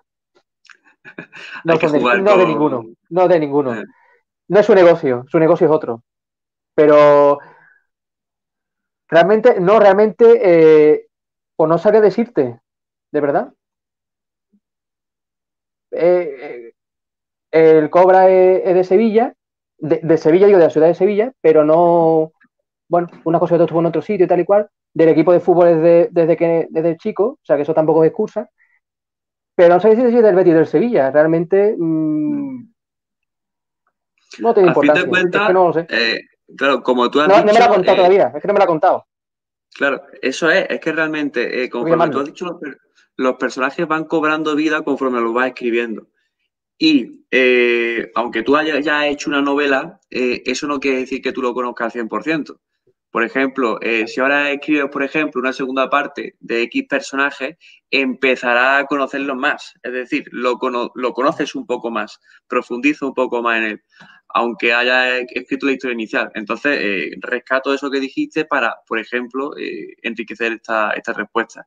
Porque al final es como la realidad. vas conociendo a un personaje eh, al igual que nunca dejas de conocer a una persona, a un amigo, a un familiar, a quien sea, nunca dejas de conocer a un personaje, aunque lo hayas creado tú, aunque lleves ya dos, tres, cuatro, cinco libros con él, por ejemplo. Siempre hay algo más, siempre, y bueno, y, te evoluciona y te cambia y le cambian los gustos. Y ahora vuelta a empezar en algunos aspectos. Entonces, Totalmente. Exactamente. Nunca conoce a nadie del todo, es verdad. Pues eh, vamos a la siguiente pregunta. Inés Suárez López. ¿Te has inspirado en algún actor para construir a los protagonistas? Eh, curioso esto porque voy rápidamente. Eh, Oda, One Piece, un manga anime famoso que a mí me flipa. tú pones en Google actores o inspiraciones de actores de personajes y te salen de todo te salen cantantes famosos, te sale eh, Arnold Schwarzenegger, te, sale piratas famosos. Es decir, es como si Oda eh, se inspirara de personas que han creado, que han salido en la realidad y va haciendo como sus versiones. Ya luego lo mete en el mundo este de piratas, marines y de gobierno mundial y todo. Pero es, es un recurso, una estrategia que él usa. Eh, también a lo mejor porque es lo que hace en manga, algo más visual. No sé si eso será otro formato y entonces, bueno, eh, y bueno, añado, por ejemplo, que yo eh, mm, me puse hace unos meses a buscar eh, actores para ver cuáles encajarían con unos, con unos protagonistas que yo ya había construido, pero eso lo hice a posteriori, es decir, después. Pero bueno, quitando esta anécdota, ¿te has inspirado en algún actor para construir a los protagonistas? Aquí estamos hablando de antes, a lo, a lo, eso, es bueno sobre, eso es bueno sobre todo para, para visualizar la novela en la mente si le pones la cara de un actor, una actriz que te guste, eso es bueno para, para darle, mm, para cuando, para cuando lo escribe, para que lo escriba lo estés viendo. Eh, a Inés, que además con, e, esa foto de Tassie David, respondo lo que sea, eh, le, le digo que sí, cuando empecé a escribir la novela, pues, claro, le ponía, le ponía cara y le pongo cara a muchos personajes, algunos pues han ido cambiando esas caras, otros es curioso porque Benny Blanco, que es uno de los, de los a mí uno de mis personajes favoritos, y, tú además sabes por qué. Eh, Está guay. Es un tío al que, no, al que no le ponía cara. Hasta que vi una serie el año pasado, ya después de haber escrito la novela, digo, hostia, es Benny Blanco, que es el actor Álvaro Cervantes, que me encanta. Eh, pues mira, al Cobra me lo. A, a, empezar por el Cobra, me lo imaginaba como Miguel Ángel Silvestre, porque, bueno, por su físico y tal, además hizo una serie hace muchos años, no sé si tú te acuerdas, que era Sin Tétano y Paraíso, que una serie de, creo que una serie de culto. Ahora la veo una, por la fotografía, mejor han envejecido muy bien, pero bueno, es un producto de su época, una serie que tiene ya más de 10 años, y ahí interpretó a un narcotraficante, y además ese, recuerdo que fue un personaje que me impactó mucho en mi adolescencia, me gustó mucho su presencia y, cómo era. Eh, entonces, claro, mm, hombre, si se hace un día una serie del, del Pez Globo, una película, imagino que eso de elegir a los autores no depende de, mí, eso dependería de mm. producción y de otra, y de gente de muy arriba y de gente que está aún más arriba de lo que están arriba, y eso no sabe, no sabe de mí. Pero si de mí dependiera, sí. También hay que compatibilizarlo con la agenda de los actores, que ya ves, que están en muchas pero bueno, con el, con el CGI eh, te coge unos novatos y les pone caras de. de ah, hombre. Ya, bueno, eh, por poner, para enriquecer. Pero sí, claro, sería un poco. Tú no vales, tú, tú sí. Ah, mira, a este, a, Guevara lo ponía, me lo imaginaba al principio como Daniel Brühl, así la cara de, de buenazo, ¿no? Y tal me encanta también a Daniel Brühl. Y luego ya, cuando ya fue el tiempo ya avanzando, iba escribiendo, me iba, iba conociéndolo más y él me iba enseñando más de él, me lo imaginaba como Ricardo Gómez, que muchos lo conocen por Cuéntame, que un, gran actor también. A, Irene, mm.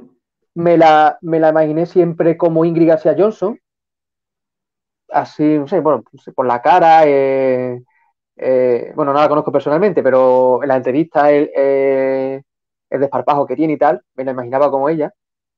Y mm, algún personaje, a ver, a ver si hay algún personaje más que me acuerde. Eh, ¿Algún, poli o alguien a lo mejor por ahí? Valmes Reguera me la imaginaba como. También pasó que fue una actriz que descubrí mientras estaba escribiendo la novela en la serie Vivir sin permiso, Julia Chan, eh, que es una, bueno, yo no la conocía, pero es una gran actriz, guapísima, y digo, me encaja. ¿Quién más? Bueno, al Caco y al Percha. Mira, eh, no sé, yo ya te dije a cuáles me encajaban a mí. dime, dime. Eh, yo ya te dije a cuáles me encajaban a mí. plan, el, te lo dije por WhatsApp. El, el David Sainz, eh, que hizo la serie esa del Flaman en Canal de Andalucía, que era el, uno, unos dos que eran unos matados también, eran unos matados. Era uno, no sé, ahora, ahora te busco, mira, creo que por aquí tengo, eh, eh, bueno, uno, uno de ellos. Me acuerdo tan solo del mote de uno de ellos, el Chiclana. El Chiclana era uno, que creo que sería el, Chiclana. Eh, eh, sería como el percha. El caco él sería el otro, eh, el otro que va siempre a su lado, que también sale en, en Malviviendo.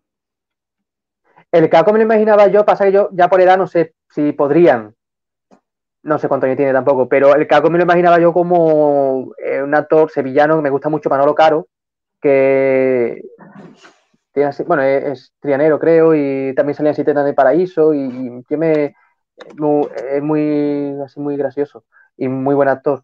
Y el PS ya sería un honor tener a, Luisa Era, eh, que también salía en Sistema de Paraíso y era amigo de, este personaje que, que se llama Manolo Caro.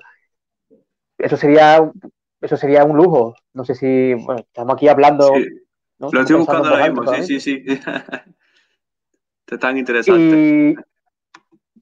Pero luego hay, por ejemplo, eh, es que no me acuerdo el nombre, pero en la serie la serie que descubrí Álvaro Cervantes, en Brigada Costa del Sol salía así un personaje así más, más joven, hacía de como de más kinky y tal, que no es que no sé, no Marco Marco Beja, no me sé el nombre, pero el tipo me encantó.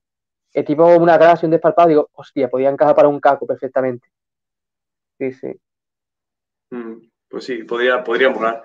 Ok, eh, ¿algo más sobre actores o vamos a la siguiente pregunta? Siguiente eh, pregunta mismo. Ok, eh, vuelvo a animar al público si queréis hacer alguna pregunta, que por lo menos las aportaciones que han habido han enriquecido bien al directo. Oye, y, que le den like al vídeo y que se suscriban a tu canal y comenten, porque si hacen eso, los algoritmos de YouTube hacen que el vídeo salga el primero. Es importante. Así que los pulgares para arriba, ¿eh? Que yo los vea. Thank you. Eh, bueno, eh, vamos a profundizar un poco en Guevara, porque no sé si eh, lo hiciste de forma consciente o inconsciente, y no sé hasta qué punto, si, fue consciente, no sé hasta qué punto quería visualizar, es decir, visibilizar o no estas características. Voy del tirón. ¿Guevara tiene TOC? Es decir, ¿tiene trastorno obsesivo compulsivo? ¿O, Entre otras tiene otro tipo, ¿Cuántas cosas tiene? A ver, coméntanos. Eh, las que puedas comentar, claro. Y me parece interesante que, que hayas dicho, porque yo en ningún momento digo en la novela que tiene nada. Claro, pero, el hecho de que uno, que. uno que sabe más o menos puede identificar. Claro. Sí, lo he, lo he comentado con otros lectores y me han dicho, sí, algo. Digo, oye, tú cuando lees algo de Guevara te, te suena algo o algo te algo ves algo especial y dices, sí, algo le pasa. Sí, y, además yo quería mostrarlo sin decir en ningún momento la palabra TOC ni la palabra Asperger, que, es lo que ah, tiene. Asperger, claro, obviamente, también, también. Asperger. A ver, yo no de psicología no, no sé mucho, no, no, manejo, la verdad, pero bueno, de eso, de eso sé algo que leí y me interesa. Y, y sé las características que tiene un Asperger así a grandes rasgos, y tampoco me teme mucha faena porque ya te digo, soy un ignorante en eso y muchas otras cosas, por supuesto. Claro, pero al final, eh, siempre y cuando, yo siempre digo que siempre y cuando se trate con respeto eh, cualquier trastorno, cualquier característica, cualquier síndrome, cualquier lo que sea, eh, se documente uno. Y si, si, hay documentación y si se trata con respeto, al final de cuentas, como son características humanas que son tan flexibles como, a saber, pues al final siempre tiene como un pase dentro de cabe. Eh, respetando los colectivos, respetando a tal, tiene siempre su sentido. Jugando incluso con los lectores sensitivos, que son aquellos que dicen, mira, eh, eh, léete esto, que tú perteneces a este colectivo y a lo mejor me puedes dar tu opinión, que tampoco es siempre necesario, es una cosa que se está haciendo ahora, ahora un poquito más. Pero, pero eso, al final de cuentas estamos hablando de personas con características flexibles. Y no sé si habrá escuchado alguna vez la frase de eh, todos somos de todo. Yo soy un poco, eh, un poco Asperger, un poco TOC, un poco síndrome de Down, un poco de todo. Plan, porque al final de cuentas todos somos tan complejos que siempre cogemos características de todo. Entonces el ser humano es tan complejo eh, que, bueno, siempre, siempre con documentación y respeto siempre hay, siempre se puede jugar mucho con, con el personaje.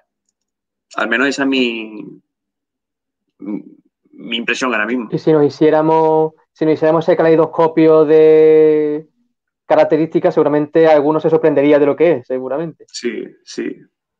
Estoy convencido. Bueno, pues me alegra que te hayas dado cuenta, igual que, igual que otros lectores, porque claro, eso significa que lo he plasmado bien. Porque si lees a Guevara y después lees al Cobra y te suena igual, pues si no eres capaz de darle su voz a cada personaje, pues eso no tiene gracia, ¿no? Y significa que yo no había hecho bien mi trabajo. Entonces, el hecho de que te hayas dado cuenta significa que, aparte de que eres un, lector avispado, que me consta, pues que, yo lo he hecho bien. Me alegro.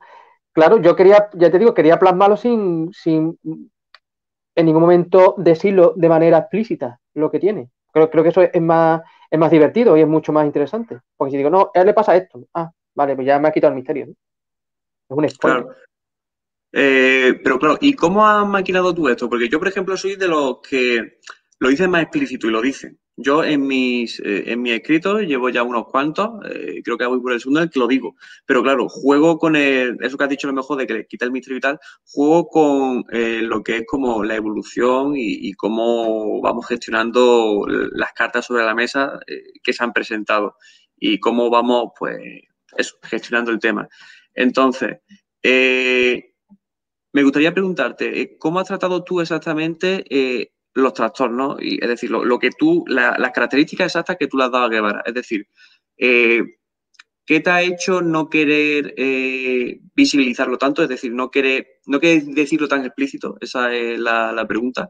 ¿O qué características darle o qué no características darle? ¿Qué, qué trato le has dado tú a la diversidad dentro del personaje este de Guevara? Bueno, realmente creo que se ve patente lo que tiene en situaciones cotidianas, eh, que es lo que ocurre con algunas personas con, con Asperger. Eh, Greta Thunberg, por ejemplo, ¿no? La niña esta que, ecologista. Sí, se comenta que, tienen también, ¿no? Mm.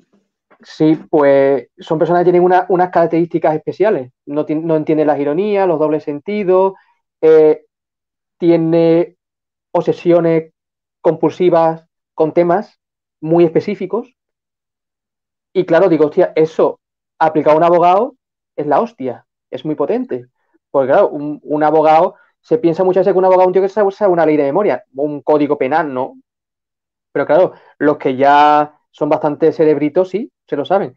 Eh, o sea, una, una característica es que, lo digo así de manera superficial, eh, son enciclopedias en un tema y tienen la inteligencia, mm, la, inteligencia, no diría racional, sino memorística, mucho más desarrollada que la inteligencia social o la emocional. Un Asperger, pues te ve un día un poco apagado y no se da cuenta, pero luego me te dice un, yo qué sé, película croata de serie B del año 96 de memoria.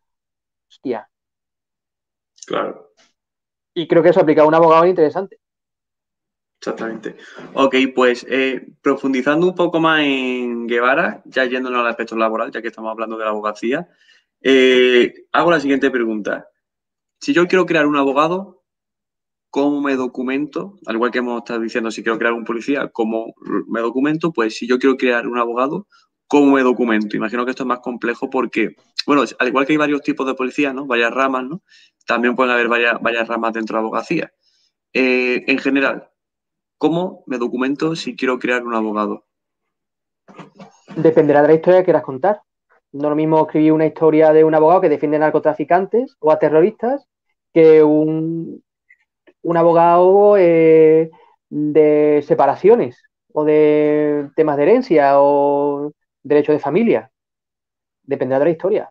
Dime la historia que quieras contar y te diré, pues necesita este abogado, necesita o si la historia va de policía, como hemos dicho antes, un, no de policías como los que quieren casar a los narcotraficantes, sino de policías, pues tendrá que saber mucho del reglamento de un policía, de su código de conducta, de, los problemas a los que se puede enfrentar en un día cotidiano. Depende, siempre depende de la historia que quieras contar. Eso es lo importante, tener claro la historia y luego ya los personajes son herramientas Claro, imagino que al final de cuentas es como lo que hemos dicho con los policías, en el sentido de que, eh, de que hay mucha información eh, de las pautas que siguen en Internet y que luego además también siempre puede irte a buscarte uno en persona a preguntarle eh, las cosas concretas. Así que mola, mola, porque nos sirve para decir que cualquier oficio, en realidad, o, bueno, muchos oficios, se puede, puede, las reglas suelen estar bien en Internet y también siempre se suele tener acceso a, un, profesional de esto. Entonces, eh, vamos a la siguiente pregunta, que sería la siguiente. Eh, ¿Qué referentes has tenido tú en esta obra o en general como autor? Referentes en general. Puedes hablar como autor o puedes hablar como, en particular, con esta obra del, del pez globo. Mira, me leí una novela unos meses antes de ponerme con el pez globo, eh, de un autor que se llama Jorge Durán Lisbona, que la novela se llama La trama de la telaraña, que me encantó. Y la estructura que hay en el pez globo con artículos de prensa entre capítulo y capítulo en, algunos, en algunas partes, la tomé de él. Vamos, he hablado con él, tipo estupendo además, que os, animo a que lo sigáis por Twitter. Qué guay. Eh, J, de Lisbona, si mal no recuerdo, J de Lisbona, La trama de la telaraña, gran novela. Eh, buen compañero además. Y esa novela, bueno, trataba un tema también de policía y tal. Eh, y esa, vez me marcó mucho. La leí eso, la leí unos meses antes de ponerme con el Pen Globo. Luego ya, pues, bueno, he leído también a, bueno, a mi querido favorito, Juan Gómez Jurado, ¿no? que ha sacado ahora nueva novela, Rey Blanco, que la estoy devorando. Eh, el maestro Arturo Pérez Reverte, como no, como, como ya muchos sabrán que me siguen por redes sociales. Eh, pues te he dicho tres, te he dicho tres, son mis grandes referentes. Eh, me gusta también mucho en. Pasa esto ya es ensayo más que narrativa. Eh, bueno, por supuesto, los maestros, ¿no? Dumas, Quevedo, Cervantes, que te voy a contar, ¿no? y en narrativa, en, perdón, en, ensayo me gusta mucho Juan Eslava Galán. hace una labor divulgativa histórica vamos, es un tío, un tío súper eh, preparado y muy, y muy gracioso a la hora de contar las cosas, muy irónico, muy y eso se agradece también, que no tienen el, rollazo ahí, pum, esto, tal, y pasó no sé qué, y no sé cuánto, y ah, invadieron, tal. Eh, no hace tampoco prisioneros buenos y malos, ¿no? La historia es mucho más compleja que buenos y malos, no son blancos. La labor de divulgación hay que eh, saber también hacerla. Sí, claro. Mm. Pero no la divulgación fácil de, esta de maniqueísta, sino vamos a entender las cosas como pasan y las cosas pasan por cosas complejas, pasan porque hay gente buena, hay gente mala, por supuesto, como en todos lados, pero bueno, hay gente también que un día es buena, otro día es mala, otro día se, despierta con el pie derecho, otro día ayuda, otro día es un cobarde, eso pasa también. Y Lava Galán es una gran, también digo, de referencia histórica, lo, para una persona que le interesa la historia y que no sepa muy bien por dónde empezar y tal, ahí va a aprender un montón con Juan y Lava Galán. Pues ya te he dicho unos cuantos. Ok, vale, pues ya nos zambullimos en la última pregunta, que no sé qué podrás contar, eh, porque, bueno, ahí ya realmente has contado algo, pero bueno, eh, sobre futuros proyectos, sobre futuros proyectos, eh, ¿la damos por respondida o, repetimos algo, complementamos algo? Diré que si os ha gustado el pez globo y, os ha gustado un personaje en concreto del pez globo, que, del que un personaje que no es el de los dos principales, es uno que aparece más tarde, que se llama Benny Blanco. Si os ha gustado ese personaje y habéis disfrutado y habéis vibrado con él y en algunos momentos habéis dicho, coño, mm, no sé mucho de, la vida de este tío, que tiene 35 años en el 92. ¿Qué pasó antes? Pues va, va a conocerlo y bastante. Y te puedo decir una ubicación geográfica y temporal. Sevilla, 1980. 1980. Ok, mola. La verdad que a mí, Denny Blanco, para mí ha sido de mis favoritos junto a Guevara, eh, en el sentido de que, no sé, plan, lo vi como eh, tenía buen corazón en cierta parte y, ayudaba y tal, pero también tenía esa otra cara, ¿no? Y, bueno, se le veía muy destrozado, se le veía, estaba súper destrozado. Y a mí esos personajes... algo, algo le había pasado, ¿no? Tiempo A. Eh, sí, bueno, claro, a, la actualidad que se presenta en el pez globo de Denis Blanco no se, no se llega de la noche a la mañana, en plan, hay que justificar ese destrozo de alguna manera, porque está perjudicado está perjudicado de alguna manera. Así que, ok, ok. Pero es eh, en el fondo.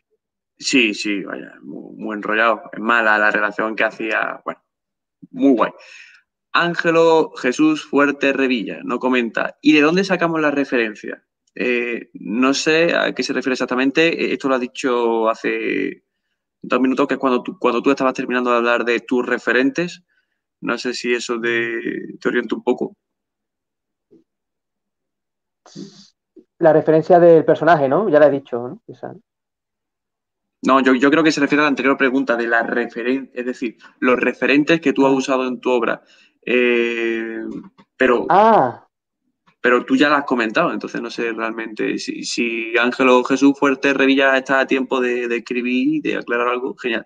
Si no, pues ya está. Eh, yo ya habría terminado de mirar el chat, habría terminado ya de hacer mis preguntas y, poquito más que, comentar.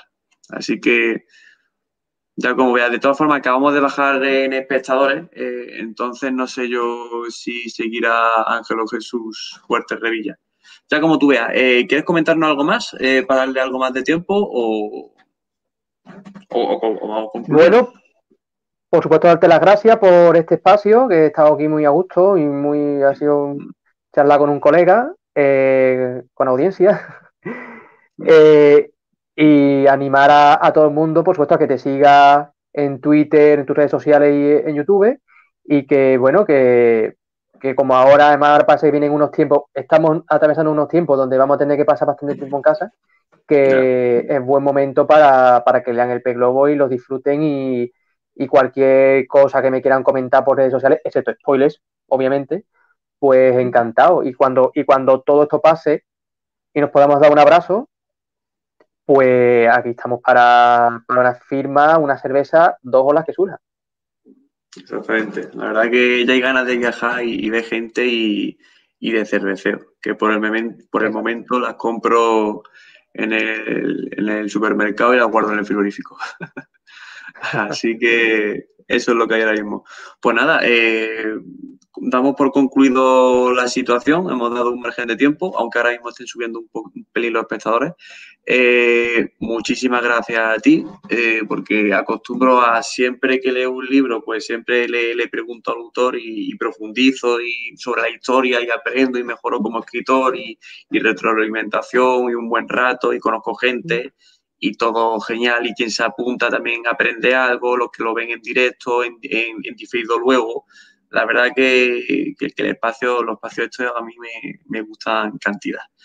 Así que ya está. Con Carlos, esto, si, si, me permites sí. unas últimas palabras, eh, vale, que decirte que es muy importante esta labor que, que estás haciendo y que entre todos los, los autores que no somos muy conocidos o aún no somos muy conocidos, es muy importante que entre nosotros no, nos ayudemos, nos, nos difundamos, porque en el es un mundo, es un mundo complicado, el mundo editorial, ¿no? Como dice, como de, mm. dice la ley de Pareto, que realmente el 99% de los libros lo vende el 1% de los autores y, y un 1% y un, quiero decir que realmente no hay tenemos que eh, apoyarnos mucho entre nosotros y, y esta, esta, labor que estás haciendo tú con tu canal de YouTube, con tus redes mm. sociales y, y, sobre todo la editorial Lambda, a la que no le tengo más que palabras de agradecimiento, eh, porque apuestan por gente que, bueno, que ellos creen que, que, tienen cosas que contar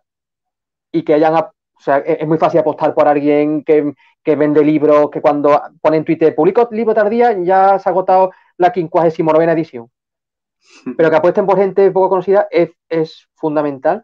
Le quiero dar las gracias tanto a, a Samuel, a Jesús, a Encani, a Susana, a todo el equipo Landa, que, que hacen posible que, que, podamos contar historias y cumplir sueños. Y que entre nosotros nos ayudemos y en un mundo que es complicado, en el que hay muchas, es una jungla llena de depredadores, en la que veces, cuando te encuentras gente cojonuda, como las que he dicho, pero también un sitio, eh, o sea, el mundo editorial en sí es un sitio donde las peores pasiones y, la, y las peores te pueden encontrar de lo mejor y de lo peor. Y cuando es de lo peor, por supuesto hay que, hay que intentar huir, pero que nos apoyemos entre nosotros es fundamental. Y eso te lo quería, te lo quería decir tanto a ti como a, a los chicos del ANAR, que había hecho una labor fantástica. Y la siguen haciendo, por supuesto. Mm, exactamente. Eh, no, no, no, voy a decir el nombre exactamente, una editorial que hablamos tú y yo eh, hace, bueno, fuera sí. de cámara en un anterior directo, pero le están lloviendo críticas a esa otra editorial que, que aumenté. Así que, sí. vaya, lo he visto en estos últimos días. Así que es muy importante saber qué editorial coger claro. y, y, y, yo, vaya, eh, no he publicado con Labnar, aún seguiré disparando flechas hasta que acierte, pero, pero sí los conozco y, y, son muy buena gente y sí que me encaja lo que dicen los escritores. Así que eh, editoriales como esa mola. Eh, y ya está. Ah, bueno, complementar lo que tú estabas comentando de, de sí, es que hay una gran cantidad de literatura enorme. Eh, se conoce la punta de la punta del iceberg eh, la punta realmente se, se, trabaja los lectores y ya luego el gran cuerpo, muy pocos lectores y la gran cantidad cae en el olvido. Es que tan es un fenómeno que, ver, que, ocurre. Mm, hay que ver cosas, diariamente, eh. diariamente lo, los libros que se suben a Amazon o todas, eh, vaya, o, o si nos vamos a editoriales de autopublicación o coedición, eh, mensualmente, si las sumamos todas, otro puñado de libros más. Eh, me refiero a estas porque son las que más suelen publicar, ¿vale? Claro. Sumo a Amazon, a la autopublicación y coedición, pero mensualmente es que hay un, un puñado y, al día. Y, solo en España, solo en España. Pero Carlos, al día, no te al tienes día, que mensualmente, al día. al día se publican en, solamente en Amazon. No sé, no te, no te puedo decir ahora las cifras antes porque no las sé, pero cientos y cientos de libros, ¿no? Y, Yo un día la vi y dije, adiós. Claro. Lo bueno que tiene, entre otras muchas cosas, la edición tradicional es que, aparte de que literariamente como que te da, te da un caché, ¿no? Porque te dice, pues claro, a ver, no es por desmerecer a la gente sí. que publica en Amazon, porque Amazon es un mercado mundial y, coño, es que eres tonto si no lo, si no haces uso de él. Pero claro, claro, ya como el caché, y digo caché en el sentido de prestigio, ¿no? Que te puede dar una, una edición tradicional, es diferente, ¿verdad? Una edición tradicional es cuando ya han apostado por ti. Entonces, cosa que no me cabe duda que te, que te pasará a ti eh, más temprano que tarde. Eh, pero claro, hay tantas plataformas, que si Amazon, que si las editoriales, como tú bien has dicho, de autoedición, las de coedición, que de esa me fío incluso menos, eh, hay, que tener, mucho cuidado. Yo lo que le diría, y digo que voy a acabar, pero nunca acabo, soy finito, a una persona joven que, bueno, yo también soy joven, ¿eh? que esté empezando y quiera publicar, es que no tenga prisa por publicar, porque muchas editoriales se aprovechan de las prisas y del ego que tenemos los autores. Entonces, que cuando estén escribiendo, que escriban, que repasen, pero que se lo repasen. Y cuando le hagan repasar, lo van a repasar y tal. Y, muchas veces más, hasta ya, bueno, si la historia se sostiene y está bien desarrollada y bien escrita, apostarán por ti. Eso es así. Exactamente. Exactamente. También crearse un listado de editoriales y, bueno, no, no hundirse porque al final eh, el editor es un lector eh, que va analizando y, bueno, eh, historia de J.K. Rowling que le rechazaron X veces y luego sí le aceptaron. Y, bueno, entonces nada, con esto concluimos. las despedidas entonces ya están hechas. Muchísimas gracias a todos los que habéis participado por el chat, a todos los que vendréis luego, a, ti por participar y por eh, a ti, José Ángel, por participar y enriquecer el directo y hacer lo posible. Y, ya está. Bueno, bueno, a ver, tenemos por aquí una última pregunta. ¿Te dedicas ahora mismo a algo más aparte de escribir o eres un nini? Eh, eres un nini. imagino que, es para ti. Eh, no, sé si, no sé si conozco a la persona que me lo ha dicho, ¿no? Por esas iniciales. Eh, pues mira, yo me dedico a dar clases particulares. actualmente llevo un par de semanas con el empeoramiento de la pandemia que nos estoy dando y me dedico a ello. Eh, estoy también con la oposición así a trompicones. Pero actualmente pues, estoy escribiendo y estoy leyendo, sobre todo leyendo y viendo muchas series y pelis para, para curtirme más. Le diría ya RMC que no sé, no sé si me hago una idea de quién podría ser. Ok, nada. Eh, con este ya último dato eh, lo usamos de quinta del pastel y le damos a finalizar.